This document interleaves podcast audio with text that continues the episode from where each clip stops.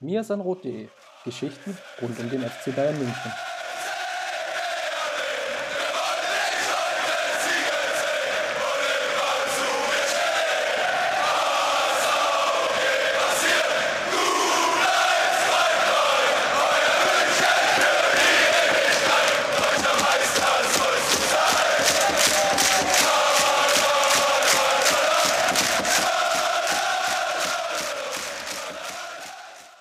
Herzlich willkommen zum Mesadrot Podcast, Folge 243. Mein Name ist Christopher Ramm und muss natürlich ehrlicherweise sagen, dass es uns auch ein bisschen schwerfällt, ja, heute hier wieder aufzunehmen, denn die Weltgeschehnissen oder Weltereignisse, Geschehnisse überschlagen sich und machen uns natürlich auch in gewisser Weise betroffen und wir, wir schauen auch natürlich darauf, was jetzt in der Ukraine passiert, äh, saugen da auch relativ viel auf, ist natürlich jetzt auch im Sport ein sehr, sehr großes Thema gerade der Bereich, wie, wie politisch ist der Sport an der einen oder anderen Stelle. Man sieht ja jetzt durch den Ausschluss der russischen Mannschaften, zum Beispiel innerhalb der UEFA, aber natürlich auch auf Seiten der FIFA, dass das Sport nie unpolitisch sein kann und dass das Thema uns ja, nicht loslässt. Auch in der Bundesliga, der FC Bayern hatte ja gegen Frankfurt gespielt, war das natürlich auch omnipräsent. Gerade Robert Lewandowski ist dadurch seine Stellungnahmen aufgefallen. Long story short, und uns beschäftigt das Thema sehr.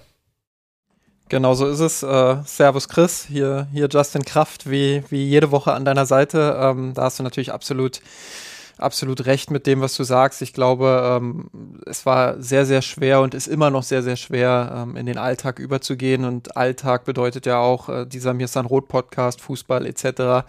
Ähm, das fällt mir immer noch sehr, sehr schwer, muss ich sagen. Ähm, einfach weil das, ja, weil das Ausmaße sind, die das angenommen hat, die wir hier im westlichen Bereich zumindest ähm, nicht erwartet haben, vielleicht auch lange ignoriert haben, die Anzeichen.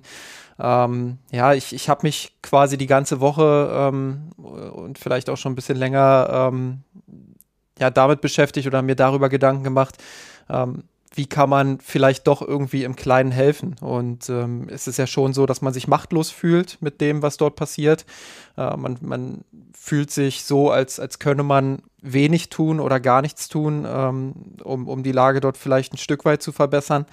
Ähm, deshalb habe ich mich bei uns in der Mirsan Rotkurve auch an einen äh, Thread im Off-Topic-Bereich gesetzt, der heißt, ähm, ja, äh, Krieg in der Ukraine, ähm, wie kann man oder wie kann man helfen, wie helfen.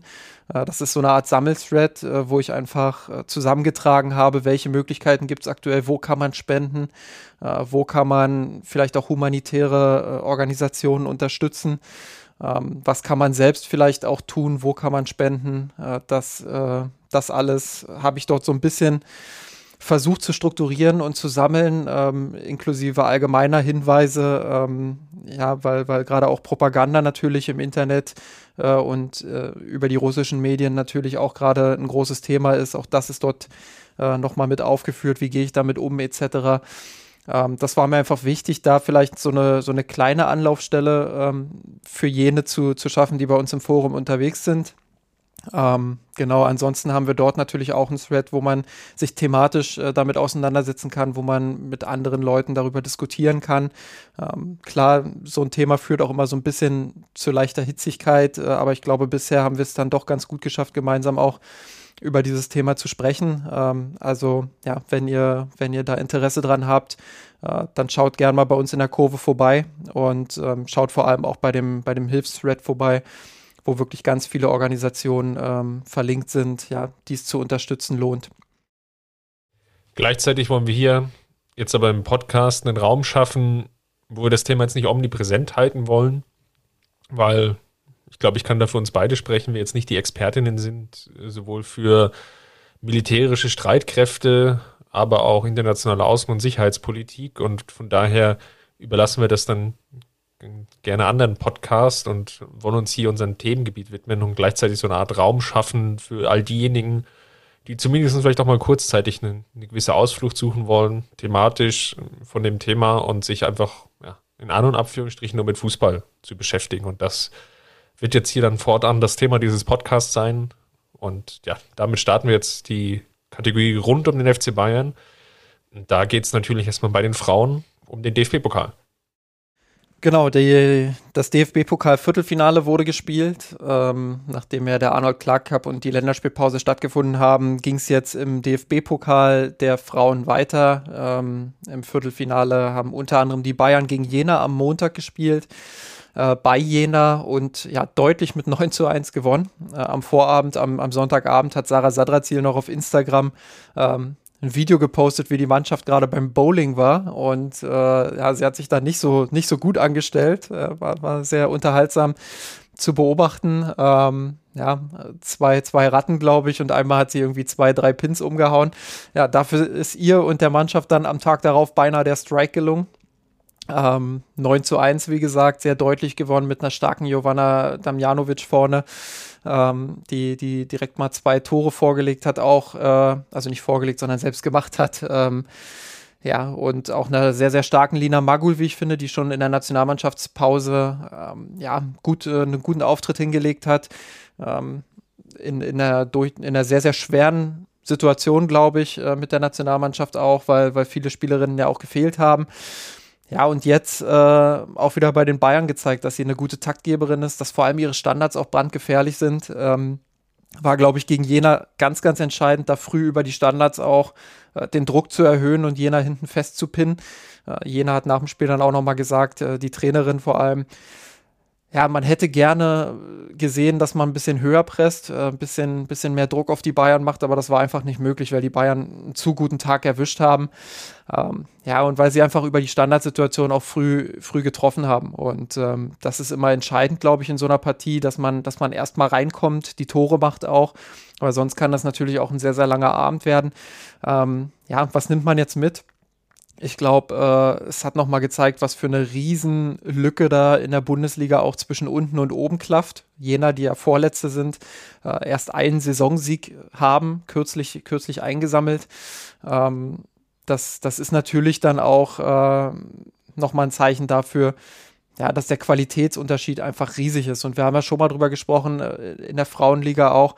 Da ging es ja auch um Aufstockung äh, in der Bundesliga, äh, solange, glaube ich, diese, diese Qualitätslücke da so vorhanden ist, muss man darüber nicht diskutieren. Äh, klar, von unten kommen jetzt noch äh, einige Clubs, die die finanzielle Power dahinter haben, aber äh, ja, so, solange du solche Kantererfolge dann gegen die Teams von unten feierst, ja, ist es, ist es wirklich müßig, dann auch darüber zu sprechen, die Liga aufzustocken. Und auch VfL Wolfsburg, äh, die Frauen haben ja jetzt 7-0 gewonnen gegen den SC Sand im Pokal. Ja, Sand war auch nochmal Corona geschwächt. Die hatten jetzt äh, mit ganz, ganz vielen Fällen zu tun. Unter anderem wurde ja vor der Länderspielpause das Spiel gegen Wolfsburg in der Bundesliga abgesagt. Jetzt sollte das am vergangenen Sonntag eigentlich nachgeholt werden. Auch da war der SC Sand noch nicht spielfähig. Ja, also äh, auch da sicherlich eine kleine Ausrede, dass sie da so geschwächt waren. Ähm, ja, aber es ist eine deutliche Angelegenheit auch da gewesen und zeigt einfach, ähm, dass die Teams unten ja, eine, eine schwere Zeit haben, um da wirklich auch äh, nach oben Anschluss zu finden. Eine schwere Zeit hatten auch die Gegner, die Amateure, die haben nämlich ein Testspiel beschritten, weil der Start in die Rückrunde, wenn man so will, der Regionalliga aufgrund von Platzverhältnissen gegen Schneidkeiningen nicht möglich war. Gab es ein Testspiel gegen den SK Dynamo Bad Weiß 2. Ja, die haben 8 zu 1 gewonnen also nicht ganz so gut wie die Frauen. War ziemlich spannend dahingehend, weil es jetzt vielleicht auch der letzte Test war, bevor es jetzt dann am kommenden Wochenende jetzt ja dann auch losgehen wird in der Regionalliga, mit welcher Aufstellung oder mit welchem Team denn Martin de Michelis die Sache angehen will. Schließlich gab es ja doch einige Abgänge. Ja, was halt auffällt, ist, dass jetzt ja, Sieb natürlich wieder eine stärkere Rolle bekommen hat, dass Vidovic eine sehr starke Rolle bekommen hat, dass auch ja, Copado zumindest beim Testspiel dann von der Bank gekommen ist. Also das sind so die, die Kandidaten in der Abwehr. Booth, Feldhahn natürlich jetzt auch gesetzt, Kern auch noch in der Startelf. Also so, so, ein paar Namen, die vorher vielleicht so zwischen Bank und, und, und Startelf gependelt sind, die jetzt einfach sich dann logischerweise klarer verteilen, weil es jetzt einfach bedingt durch die vielen Abgänge dann jetzt einfach eine, eine neue Grundformation gibt. Da werden wir sicherlich nochmal genauer drauf schauen, wenn jetzt die, die Rückrunde startet, man muss da, glaube ich, nochmal von der Erwartungshaltung, glaube ich, den, den Zuhörern klar machen, zumindest jetzt, wenn man ganz neutral drauf schaut, dass es jetzt sehr, sehr schwer wird, Bayreuth an der Stelle von dem ersten Platz dann noch abzufangen. Die haben noch, noch Nachholspiele, können dann sich ein gutes Polster erarbeiten und das, dass sie wirklich noch drei, vier Spiele abschenken. Selbst wenn die Amateure wirklich alles gewinnen würden jetzt in der Rückserie, wovon jetzt, glaube ich, auch aufgrund der, der personellen Abgänge jetzt nicht zwangsläufig auszugehen ist, ja, muss man sich, glaube ich, nichts vormachen, dass es da eher tendenziell um den zweiten Platz geht. Da gab es jetzt auch noch so ein paar Themen, die jetzt auch in der Kurve schon angesprochen wurden, so im Rahmen der Vorbereitung dieses Podcasts. Ich glaube, Sip hatte nochmal gefragt, wie wir auch das Thema Partnervereine sehen. Das ist jetzt nochmal ein Thema, was jetzt hochgekocht ist, dass es dann gewisse Strategieänderungen geben soll im Sinne von ja, weniger die Spiele oder Spieler, Entschuldigung, bei den Amateuren auszubilden, sondern eher darauf zu schauen, wo kann es nochmal strategische Leinen geben und vielleicht auch strategische Leinen hin zu einem Partnerverein, der jetzt noch gefunden werden muss, sei es jetzt in Belgien und Österreich, dass man so zwei Ligen, die da im Gespräch waren. Ich glaube, da ist noch relativ viel Unkonkretes. Sobald sich das so ein bisschen herauskristallisiert, ob es da auch wirklich, sagen wir mal, eher zielführende Gespräche gibt und wie das Ganze dann aussehen kann, werden wir das Thema sicherlich an der Stelle nochmal aufgreifen. Ansonsten würde ich jetzt mal überleiten zum Spiel gegen Frankfurt. Und das war ja ein dicker Punktgewinn für den FC Bayern, die mal wieder nach gefühlten Ewigkeiten in Frankfurt gewonnen haben. Das war, glaube ich, so diese Kategorie Arbeitssieg. Und Justin, wir nehmen jetzt Stand jetzt am Freitag auf. Es ist jetzt schon gefühlt eine Woche her. Die Münchner stehen jetzt vor dem Topspiel gegen Leverkusen und dann am Dienstag ist das Rückspiel gegen Salzburg, wo es ja auch noch einen Sieg braucht, um ja weiterzukommen die einen oder anderen haben es jetzt vielleicht noch nicht mitbekommen, da es gibt ja keine Europapokal-Arithmetik mehr. Das heißt, wer weiterkommen will, muss das Spiel gewinnen. Das Hinspiel von 1 zu 1 hat dahingehend jetzt erstmal keine Bedeutung, sondern der Sieger aus der Partie Bayern gegen Salzburg rutscht dann ins Viertelfinale. Und Justin, was mich jetzt interessieren würde, wäre so der Punkt, was hast du denn aus diesem Frankfurt-Spiel mitgenommen in Vorbereitung, sowohl jetzt vielleicht auf das Leverkusen-Spiel als auch natürlich auf die Partie gegen Salzburg? Ja, eine Bayern-Mannschaft, glaube ich, die ein anderes Gesicht gezeigt hat als in den vergangenen Wochen. Das äh, wirklich von Anfang an. Ich glaube, wir werden da sicherlich noch im Detail einsteigen, dass es da auch da wieder Momente gab, die vielleicht nicht ganz so überragend und, und so top waren.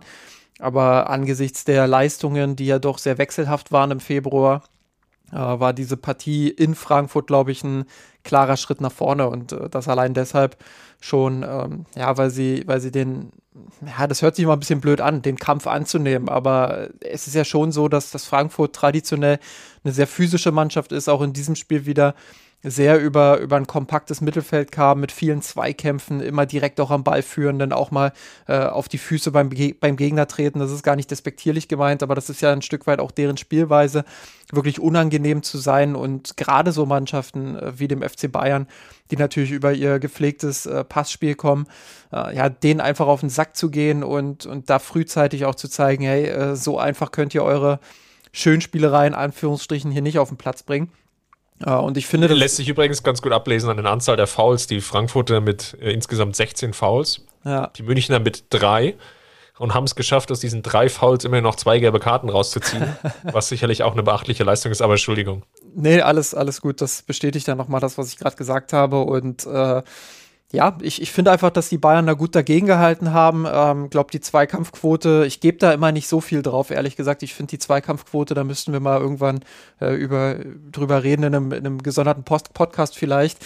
Ähm, finde ich einfach, dass die, dass die oft einen falschen Eindruck erweckt, weil ja, Definition etc., was ist jetzt ein Zweikampf, äh, welche Zweikämpfe gewinnst du, ist da auch nicht drin. Äh, Finde ich schwierig, aber fand es schon bemerkenswert, dass die Bayern äh, eine relativ hohe Quote hatten. Ich glaube, irgendwo im 60er-Bereich, äh, was ja jetzt auch nicht aller Tage passiert und schon gar nicht in Frankfurt. Ähm, also so eine kleine Aussagekraft ist da dann vielleicht doch auch drin.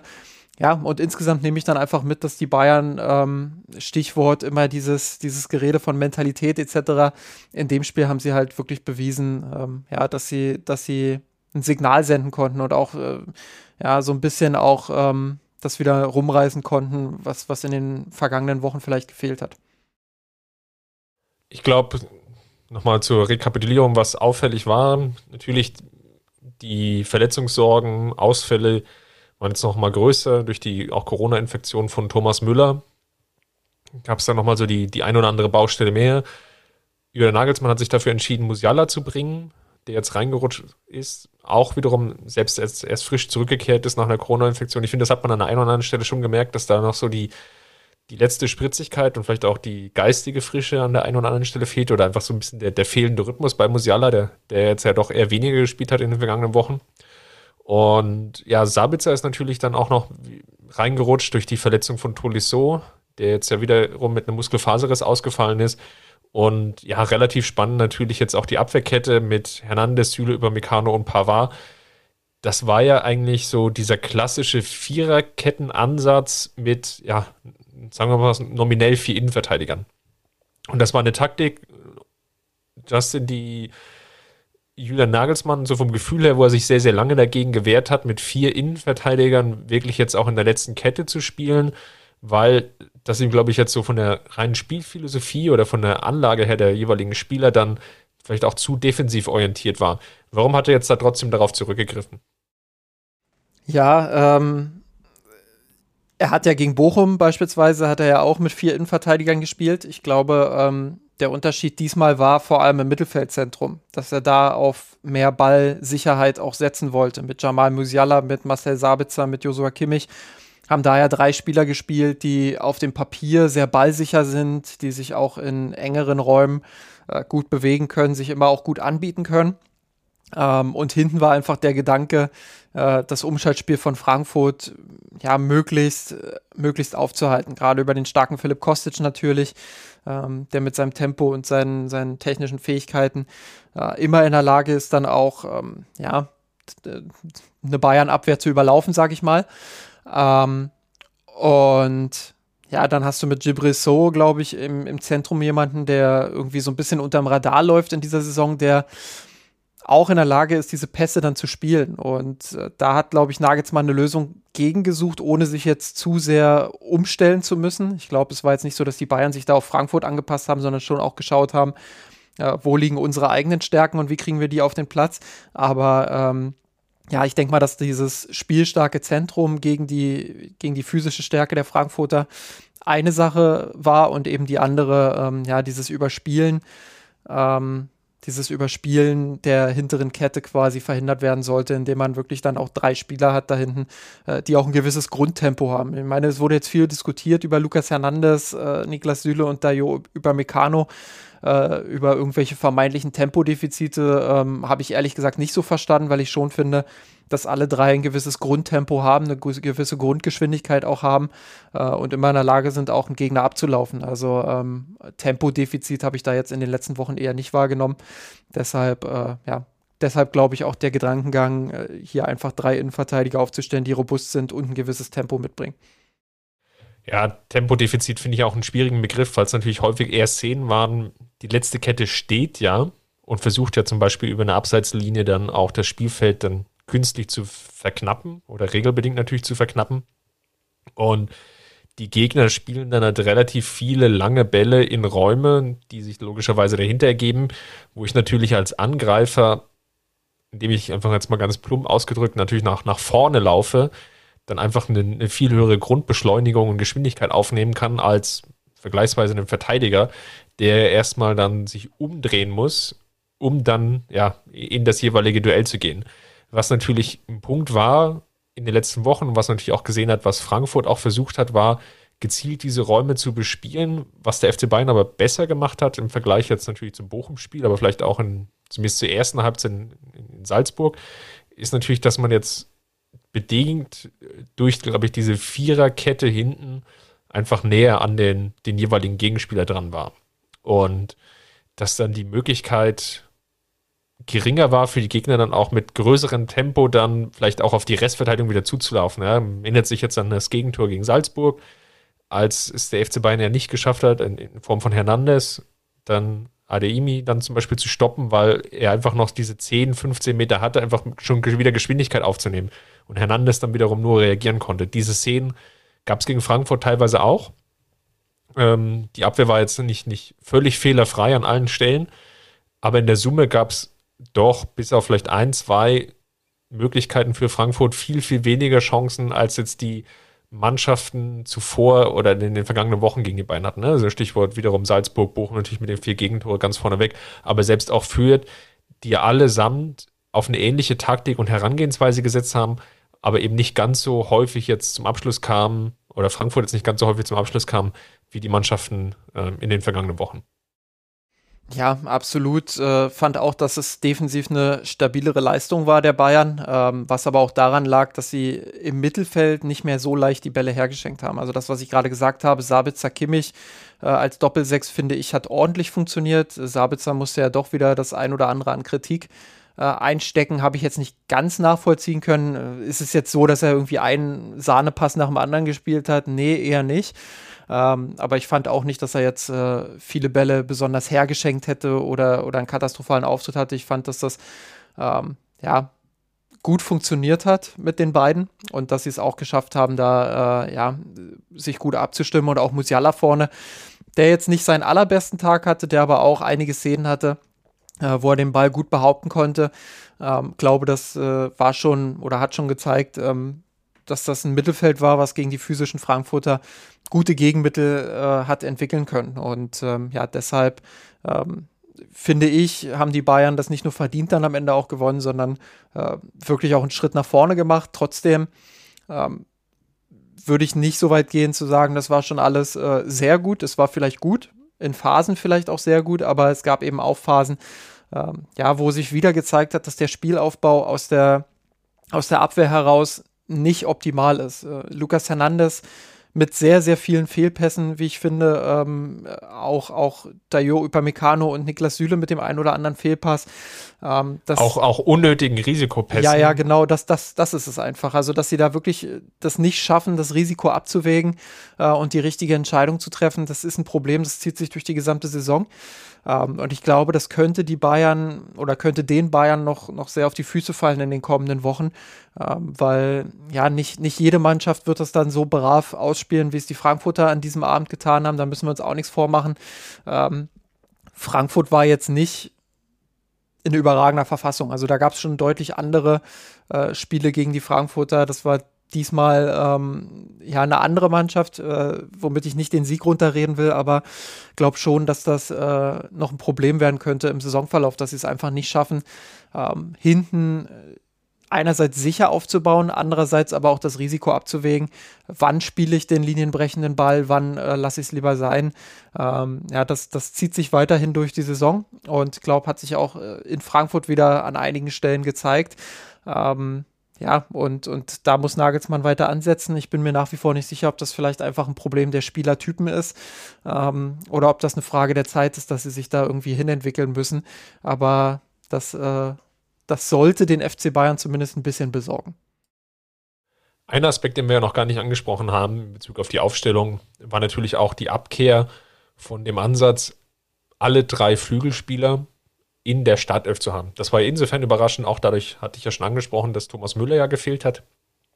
Und darüber hinaus war auch Leroy Sané, der, wir hatten es in der letzten Woche ja diskutiert, auch, ja, ich will nicht sagen formtief hatte, das ist jetzt sicherlich auch der falsche Ausdruck, aber eben keine Torbeteiligung mehr beisteuern konnte in den letzten vergangenen vier Partien. Der saß zunächst mal draußen und es gab einfach diese klare Aufteilung, Coman links, Gnabry rechts.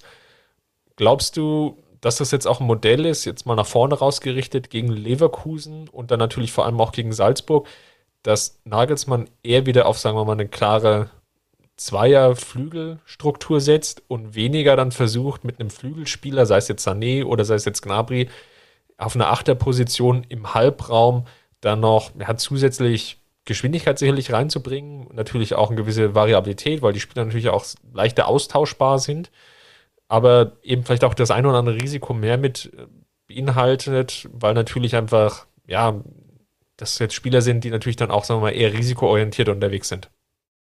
Ich glaube schon, dass das ähm, das Modell jetzt auch für die nächsten Wochen sein wird wieder. Ähm, mit der Rückkehr von Musiala hat man auch wieder ein paar mehr Optionen äh, in der Offensive. Ähm, Sabitzer, der jetzt hoffentlich äh, langsam so ein bisschen in Schwung kommt, ist ebenfalls eine gute Option fürs Mittelfeld. Ähm, glaube, Frankfurt oder das Frankfurt-Spiel allgemein hat er jetzt auch nochmal gezeigt, dass es durchaus auch wichtig ist, von, von der Bank nochmal Tempo bringen zu können und äh, dann äh, die Spieler, die Gegenspieler vorher müde zu spielen, über, über Coman beispielsweise, ähm, und, und dann Sané zu bringen, der das äh, innerhalb von vier Minuten direkt ausnutzen kann äh, ist natürlich dann auch die Qualität des FC Bayern. Und ähm, in die Richtung muss es, glaube ich, wieder gehen, dass man auch von der Bank nochmal nachlegen kann in den, in den Schlussphasen. Da hatten wir jetzt auch das ein oder andere Spiel in den letzten Wochen, wo man das Gefühl hatte, na, so richtig was nachlegen konnten die Bayern dann hinten raus eben nicht mehr. Und je tiefer der Kader natürlich ist und, und je mehr Spieler du dann auch einwechseln kannst gegen Ende, ähm, desto größer wird natürlich auch der Vorteil für die Bayern. Und äh, gerade in solchen Spielen, wo sie individuell ohnehin schon überlegen sind, äh, ja, deshalb äh, würde ich die Frage klar mit Ja beantworten. Ich denke schon, dass das ein Modell ist, äh, was, jetzt, was jetzt wieder für die nächsten Wochen äh, interessanter wird. Dann ist natürlich die spannende Frage, wie wird er sich dann von der Aufstellung her entscheiden? Natürlich Gnabry hat jetzt auch keinen ganz glücklichen Auftritt gehabt gegen, gegen Frankfurt. Ist eher die Frage, bringst du einen Coman vielleicht auf der rechten Seite und Sané dann klar über links? Das wird sicherlich eine sehr äh, spannende Frage sein. Plus natürlich auch Musiala Müller. Jetzt in diesem Mittelfeldkonstrukt gehen wir mal davon aus, dass Müller gesetzt ist als Achter. Wer wird dann daneben spielen? Ja, ist es eher vielleicht ein offensiverer Spieler wie Musiala oder ist es jetzt eher ein zentraler Allrounder wie Sabitzer. Ja, das sind sicherlich Fragen, die, glaube ich, sowohl für das Leverkusen-Spiel sehr interessant sind, aber natürlich dann auch für die Partie gegen Salzburg. Ja, äh, du hast jetzt natürlich auch zwei Gegner, die, die sehr offensiv ausgerichtet sind. Ähm, Salzburg äh, hat man gesehen im Hinspiel. Äh, klar, haben jetzt nicht so ständig so hoch gepresst, wie es, wie es äh, vielleicht in Erinnerung unter anderen Trainern bei den Salzburgern häufig der Fall war, ähm, aber sind natürlich extrem gefährlich über, über ihre beiden äh, schnellen Stürmer da vorne. Ähm, also das, das äh, gilt es nicht zu unterschätzen. Ähm, und Leverkusen äh, ist bekannt. Äh, auch die nicht mehr so hochpressend wie, wie noch vor einigen äh, Jahren oder, oder unter anderen Trainern, wenn man sich dann Peter Bosch beispielsweise erinnert. Äh, aber auch die natürlich mit einer hohen Aggressivität, mit einem extrem gefährlichen Umschaltspiel. Ähm, und da muss man natürlich überlegen, äh, geht man jetzt auf volle Offensive und versucht sie hinten festzupinnen? Oder äh, sichert man dann doch ein bisschen mehr ab, so wie man es jetzt vielleicht gegen Frankfurt getan hat? Ähm, glaube, mit beiden Varianten kann man erfolgreich sein. Die Frage ist dann vielleicht eher, ob man äh, mit 4 zu 3 gewinnen will oder dann eben mit 1 zu 0, jetzt mal überspitzt formuliert. ja, ich glaube natürlich, Leverkusen-Spiel wird dahingehend natürlich nochmal etwas anders sein, da ja Hernandez gelb gesperrt fehlen wird. Davis ist nach wie vor keine Option. Das heißt natürlich, wir werden wahrscheinlich eher wieder eine Dreierkette sehen. Ich glaube, das Experiment Omar Richards, will ich sagen, dass das gescheitert ist. Aber sah natürlich, oder hatte da auch immer so ein bisschen das Pech in den jeweiligen Spielen, wo er die Chance bekommen hat, dass irgendwie was anderes nicht funktioniert hatte und er dann immer so das, das erste Bindeglied war, was Nagelsmann dann zum, zum Austauschen verwendet hat. Deswegen kann ich mir eigentlich nicht vorstellen, dass wir jetzt einfach Richards dann sehen und diese Viererkette, sondern wahrscheinlich eher wieder eine Dreierkette. Und dann so die, die, die Versuche, es dann eher mit einem kompakteren Mittelfeld dann zu lösen, würde wahrscheinlich eher bedeuten für mich, dass Sabitzer vielleicht sogar mit drin ist und dann so ähnlich ja, wie gegen Gladbach und dann die, die Woche drauf, ich glaube Köln war es dann, ja, um, wo er die, die, diese Rolle ja zum Teil auch noch inne hatte, so als Linksverteidiger, vielleicht nicht ganz so stark ausgeprägt, sondern eher so ja, im Mittelfeld orientieren und versuchen dann so die, die Seite zuzuhalten. Wobei das natürlich auch ein interessanter Ansatz wäre, weil äh, Leverkusen gerade über die Außenposition natürlich sehr, sehr gefährlich ist. Äh, wenn ich da allein an Diaby denke, der eine überragende Saison spielt da, äh, der, der wirklich äh, unfassbares Tempo auch mitbringt, äh, die, die Seite allgemein, auch mit Frimpong das ist schon unfassbares Tempo, was sie da haben. Und äh, wenn du dann ja in die Richtung gehst, äh, zu sagen, okay, wir machen das Zentrum dicht, äh, dann hat Leverkusen natürlich auch die Qualität, diese, diese Außenposition freizuspielen. Und äh, dann wird es wirklich interessant, äh, wie, das, wie das dann abläuft. Kann ich mir schon vorstellen, dass, dass Leverkusen dann das ein oder andere Tor gelingt. Ähm, ist natürlich die Frage, wie kann Bayern das vorne dann ausgleichen? Das ist dann so äh, dieses typische Outscoring-Game, wenn man so will. Ja, wird sicherlich davon ausgehen, dass es kein 0 zu 0 wird. Angesichts der Form der jeweiligen Mannschaften. Ich muss natürlich schon sagen, dass, was jetzt auch auffällig war in den, in den vergangenen Wochen und warum sich natürlich die FC, oder der FC Bayern auch ergebnistechnisch schwer getan hat.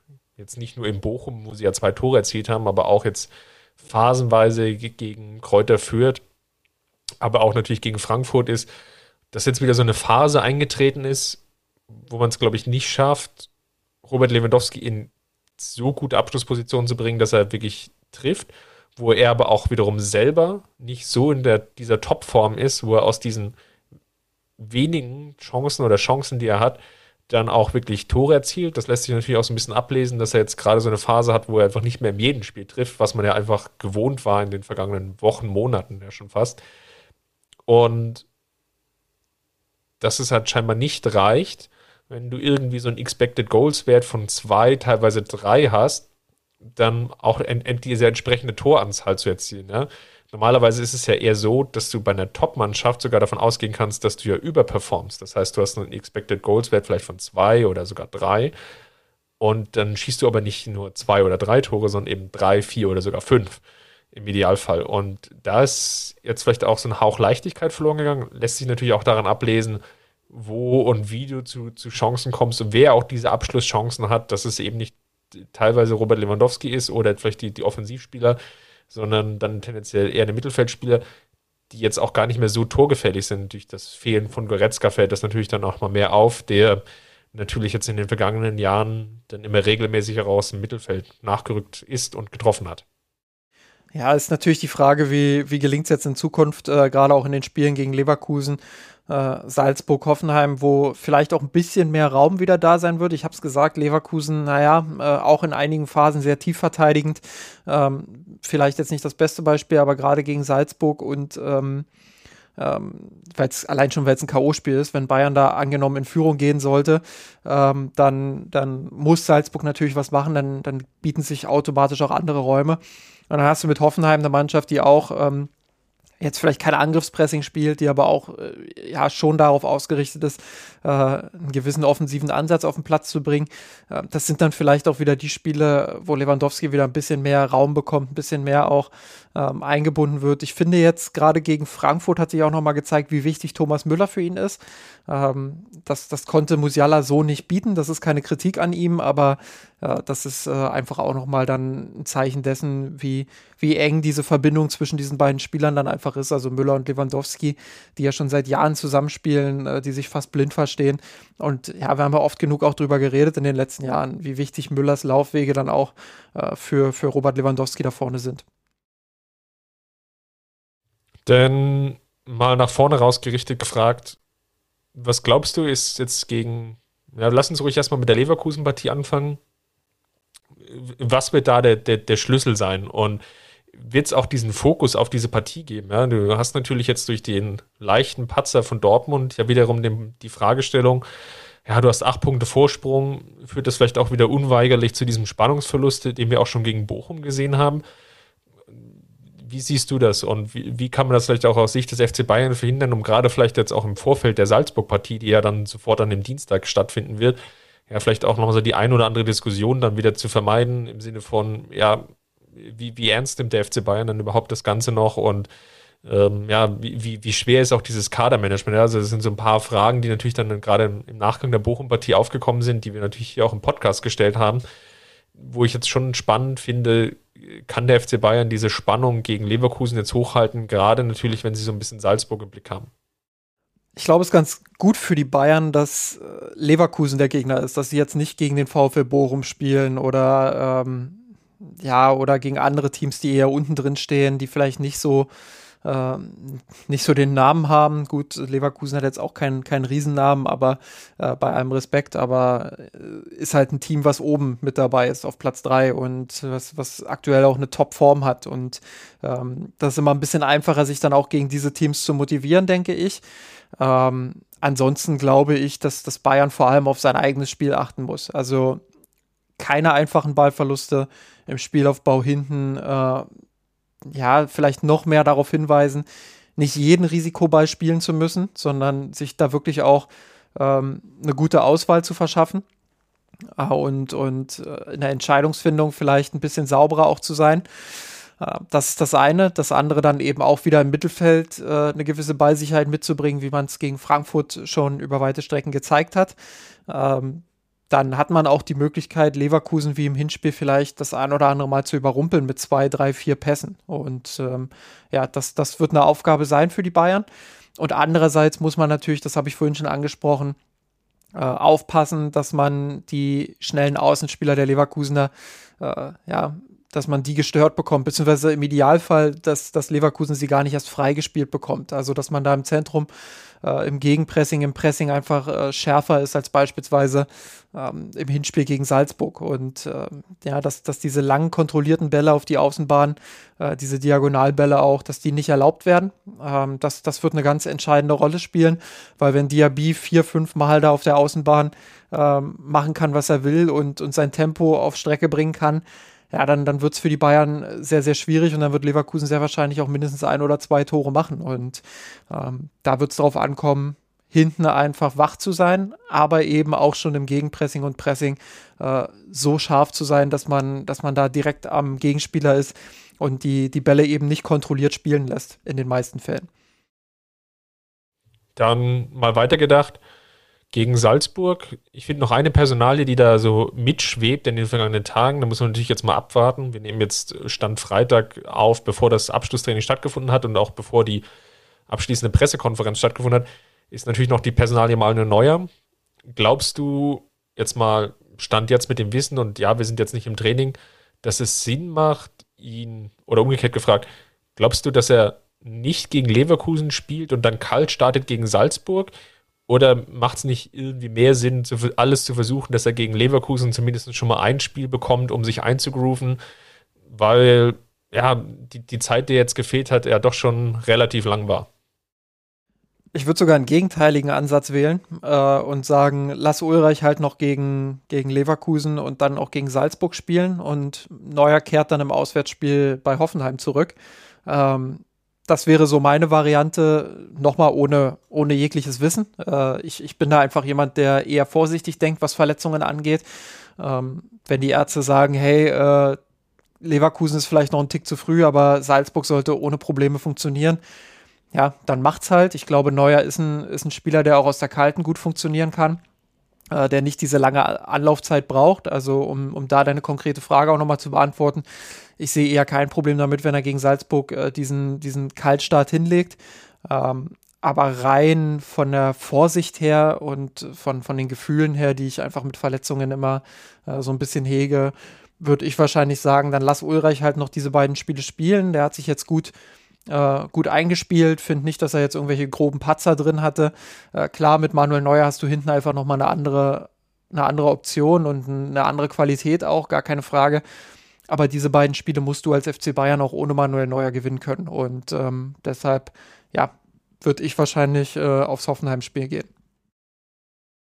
Spannend. Dann mal nochmal auf das Salzburg-Spiel gesprochen. Ist ja auch relativ spannend jetzt dahingehend, dass die Salzburger ja jetzt auch eine große Corona-Infektion innerhalb des Teams hatten.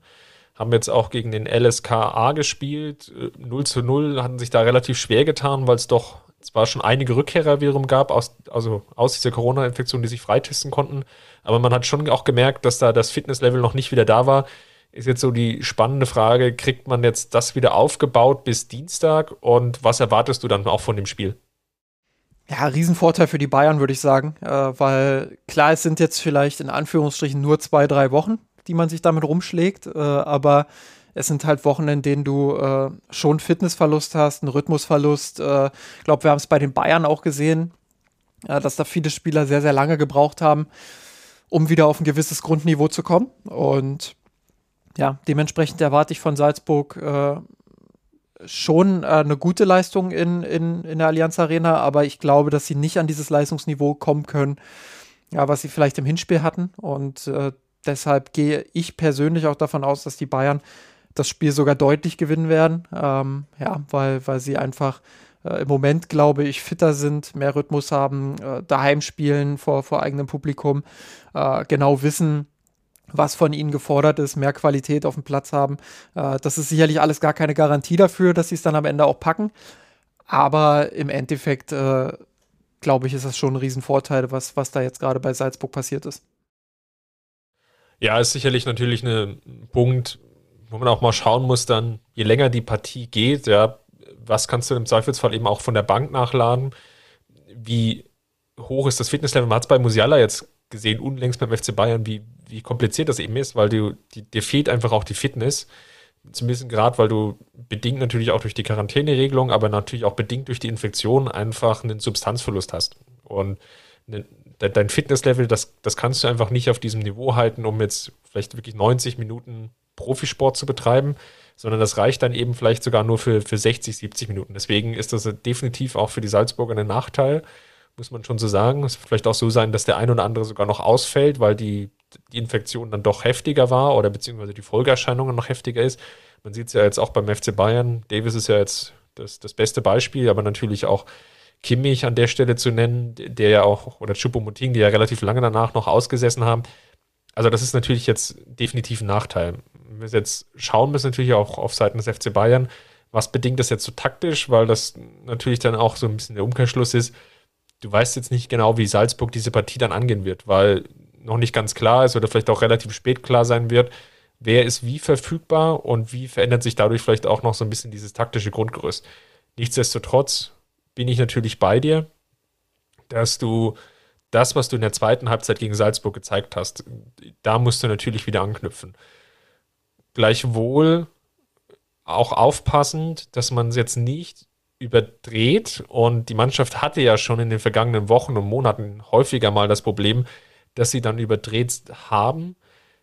Es steht unentschieden, ich habe es eingangs schon erwähnt, die Europapokalarithmetik ist, ist weggefallen dir, dir reicht ein 1 zu 0 Sieg. Du musst nicht darauf gehen, drei, vier, fünf Tore zu schießen, weil du, du meinst, es, es, es tun zu müssen. Das heißt, auch für mich im Umkehrschluss, dass man da versucht, vielleicht gerade am Anfang auch die nötige Balance noch zu finden, dass du eben nicht in diese Gefahr reinläufst, diese einfachen, leichten Gegenstöße zuzulassen, weil du Risikopässe spielst äh, in den Halbräumen, so in dieser Zone 14 nahe der Strafraumkante, wo du vielleicht auch versuchst, ähm, dann oder geneigt dazu bist, vielleicht auch nicht so gut nachzupressen, wie gerade in der ersten Halbzeit gegen, gegen Salzburg, die dann einfach dann eingeladen haben zu diesen Kontersituationen. Ich glaube auch, dass wir dann eher so diesen Ansatz sehen von Julian Nagelsmann, eher wieder mit der Viererkette, sollten alle eben wieder fit sein. Hernandez nach der Sperre, gehen wir mal davon aus, dass die, die anderen drei der, der Kette dann auch spielfit sind und sich jetzt irgendwie gegen Leverkusen nicht, nicht verletzen. Und das dann so die, die Grundlage ist. Dann ist immer ein bisschen spannend, wie Nagelsmann dann das Mittelfeld sortieren wird mit Musiala oder mit Sabitzer.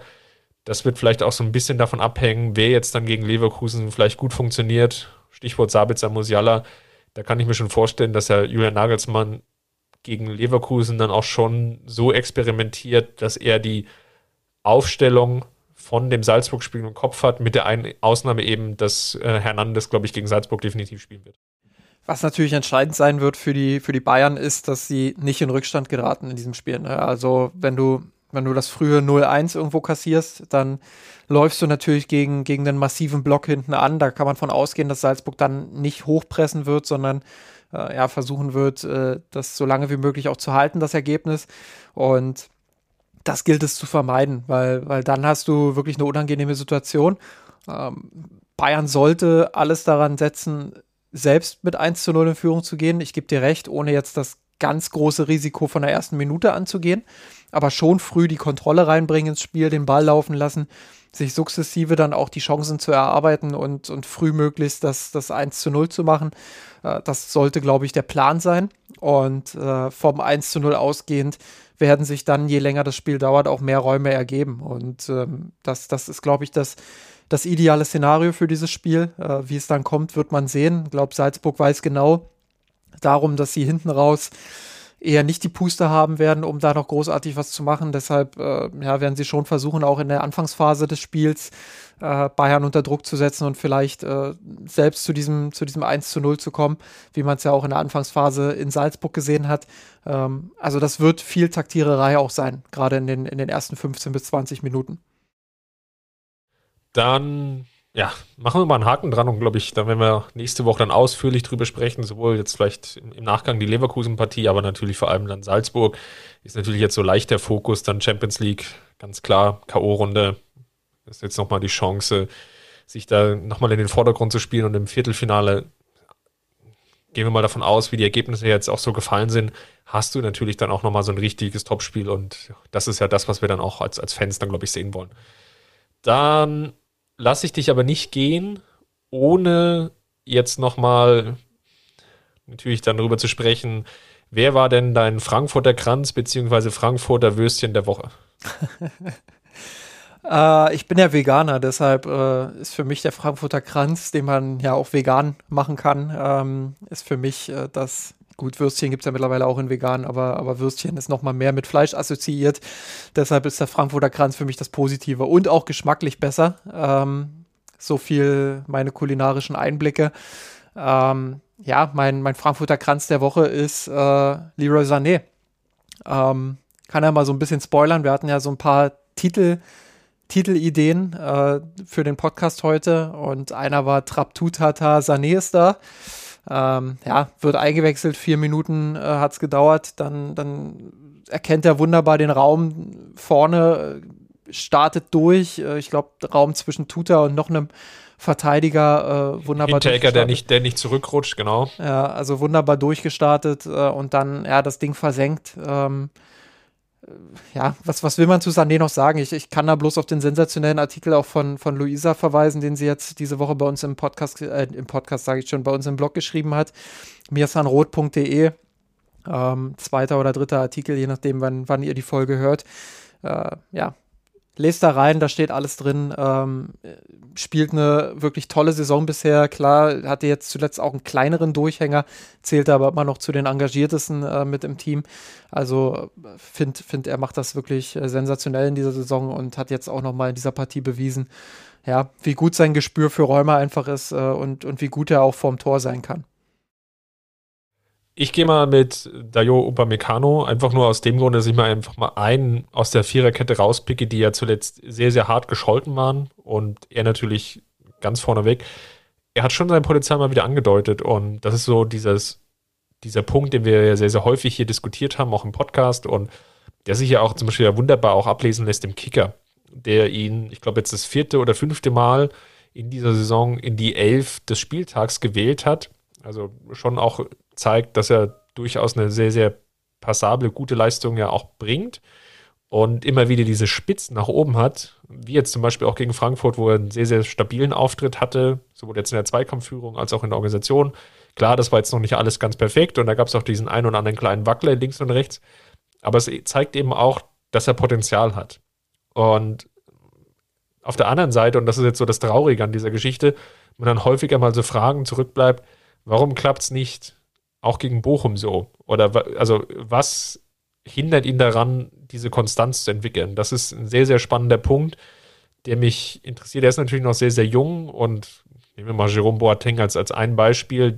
Ich, ich finde, da ist der Vergleich immer sehr, sehr naheliegend, der das auch hatte in den jungen Jahren, dass er immer wieder diese Spitzen nach oben hatte, dieses äh, ange, sein Potenzial angedeutet hat, dass es aber nicht immer wieder auf den Platz gebracht hat. Dass es da auch Auftritte gab, die nahe dran waren am Totalausfall, obwohl das jetzt ein sehr, sehr harscher Begriff ist. Aber ihr wisst, was ich meine. Und bei Upamecano war das jetzt in den vergangenen Wochen auch so. Und dann waren, waren sie natürlich eher negativ überladen. Jetzt hat er mal wieder sein Potenzial angedeutet. Ich glaube, das war für ihn ganz, ganz wichtig.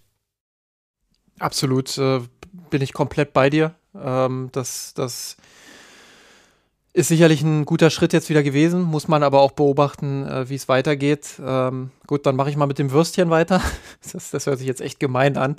Ähm, ja, jetzt, jetzt machst du mir ein schlechtes Gewissen. Ich, ich wollte ehrlicherweise eigentlich Lukas Hernandez nehmen, ähm, weil er zwar eine ordentliche Partie gegen den Ball gezeigt hat, aber er ja, mir mit dem Ball einfach nicht gefällt im Moment und er viele Fehler macht äh, im Aufbauspiel, die, die den FC Bayern schwer kosten können. Ähm, ja, jetzt habe ich die ganze Zeit überlegt, wen könnte ich stattdessen nehmen, weil du ja auch gesagt hast, äh, ja, mal die Viererkette loben und nicht immer nur auf die Abwehrkette äh, zu gehen. Vielleicht könnte man die Bank noch nennen des FC Bayern. Ähm, dass, dass da einfach äh, im Moment viele Spieler sitzen, die offensichtlich nicht das ganz große Vertrauen haben, wenn es wenn es eng ist im Spielverlauf. Also Sané kam in der 67. Minute. Ähm, ansonsten kam, glaube ich, Rocker in der 82. und Choupo-Moting dann noch mal kurz vor Abpfiff. Also ähm, ja, so, so richtig Vertrauen scheint Nagelsmann in die Spieler nicht zu haben, die er da hat, äh, um so ein 1-0 dann eben auch über die 90 Minuten zu bringen. Und äh, das ist ja was, was man sich bei ihm durchaus erhofft hatte, dass es dann im Laufe der Saison mehr Rotation gibt, mehr Spieler auch gibt, die, die ihre Chancen bekommen. Insbesondere auch bei Marc Rocker hatte man sich da viel versprochen. Äh, zwischendrin sah es dann mal so aus. Äh, dann, dann hat Nagelsmann ihn auch in höchsten Tönen gelobt. Ähm, mittlerweile ist er wieder komplett außen vor. Ja, das äh, bestätigt dann nochmal, ähm, dass unsere Kritik an, an Hansi Flick im, im letzten Jahr vielleicht ein bisschen ja, nicht drüber war. Ich, ich glaube, man kann weiterhin auch dazu stehen, aber äh, dass einfach da nochmal eine andere Perspektive jetzt auch reinkommt, wo man sieht, ja gut, vielleicht ist die Qualität der Spieler dann eben doch nicht ausreichend. Und ähm, deshalb äh, kann man auch, glaube ich, durchaus äh, von der Bank aus diese Woche ähm, die negative Einzelbewertung ja, argumentieren. Jetzt nimmst du mir ja mein, mein Argument schon weg, deswegen schlage ich einfach mal in die gleiche Kerbe und würde vielleicht aber noch eine Schutzbehauptung vielleicht für Nagelsmann noch mit, mit einweben. Du hast natürlich jetzt auch verletzungsbedingt den einen oder anderen Ausfall. Dir fehlt Tolisso, dir fehlt Goretzka, dir fehlt, ja, vielleicht auch so, so, so, so ein spielfitter Chupomoting, vielleicht so den allerletzten Zügen. Sabitzer ist sicherlich auch so ein Punkt, der, der mal funktioniert und mal nicht funktioniert. Was ich damit sagen will, ist, da, da, sind auch natürlich vielleicht noch so viele Unbekannte gerade in den letzten Wochen gewesen. Ich, ich dehne das jetzt auch mal aus. Und das hat natürlich dann auch dazu geführt, dass es jetzt relativ späte oder ja fast gar keine Wechsel gab. Ja, Davis hatte ich jetzt auch noch vergessen als, als ja, klassischer Stammspieler. Und das bringt dich natürlich dann in die Situation, dass deine Spieler vielleicht 12 bis 15, 16 nicht verfügbar sind und dann der, der, der Sprung natürlich dann nochmal größer ist. Aber ich bin natürlich völlig bei dir. Ja, Rocker brauchen wir uns jetzt nichts vormachen. Das wird wahrscheinlich jetzt nichts mehr werden. Und dann gibt es vielleicht auch den einen oder anderen Spieler, ja, wo man jetzt sehr, sehr genau schauen muss, wie es jetzt mit dem weitergeht. Ja, Neong Su, Richards, Stanish, das sind alles natürlich Talente, aber das sind eben auch Talente und das sind jetzt keine Spieler, wo du jetzt einen unmittelbaren oder keinen Leistungsverlust hast, wenn du einen Wechsel vernimmst, sondern dass du immer so ein gewisses Risiko hast. Und ja, das ist jetzt vielleicht auch der Punkt, an dem Julian Nagelsmann dieses Risiko nicht, nicht mehr eingehen kann oder will aufgrund einfach der Ergebnisse der letzten Wochen. Und deswegen dann auch die späten Wechsel irgendwie in gewisser Weise nachvollziehbar. Zeigt aber eben auch, dass da so ein Loch im Kader einfach definitiv vorhanden ist. Immer noch mit dem Einschub, ja, es, es fehlen halt auch vier, fünf Spieler, die natürlich sonst dann verfügbar wären.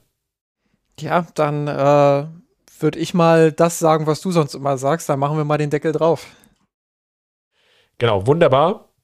Falls es euch gefallen hat, hinterlasst uns gerne einen Kommentar in der Kurve unter kurve.mesanrot.de, diskutiert dort über die aktuelle Ausgabe gerne mit uns.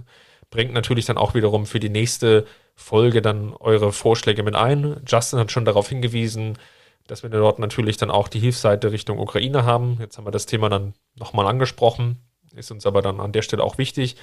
Ja, ansonsten schaut gerne bei Twitter und der Rot vorbei und natürlich bei uns im Blog mirsanrot.de. Dort hatten wir jetzt auch ein längeres Stück über Sané hattest du schon angesprochen und werden natürlich dann auch versuchen, die beiden Spiele, sowohl Leverkusen als auch Salzburg, dann dort ja, auch nachzubesprechen, was uns dann aufgefallen ist im, im, Nachgang der jeweiligen Partie. Also schaut da ruhig auch im Blog bei uns vorbei. Justin, vielen Dank für deine Teilnahme und wir hören uns dann nächste Woche und ich hoffe natürlich, dass wir dann zwei Siege zu besprechen haben. Genau so ist es. Bis dahin, macht's gut, Servus. Servus.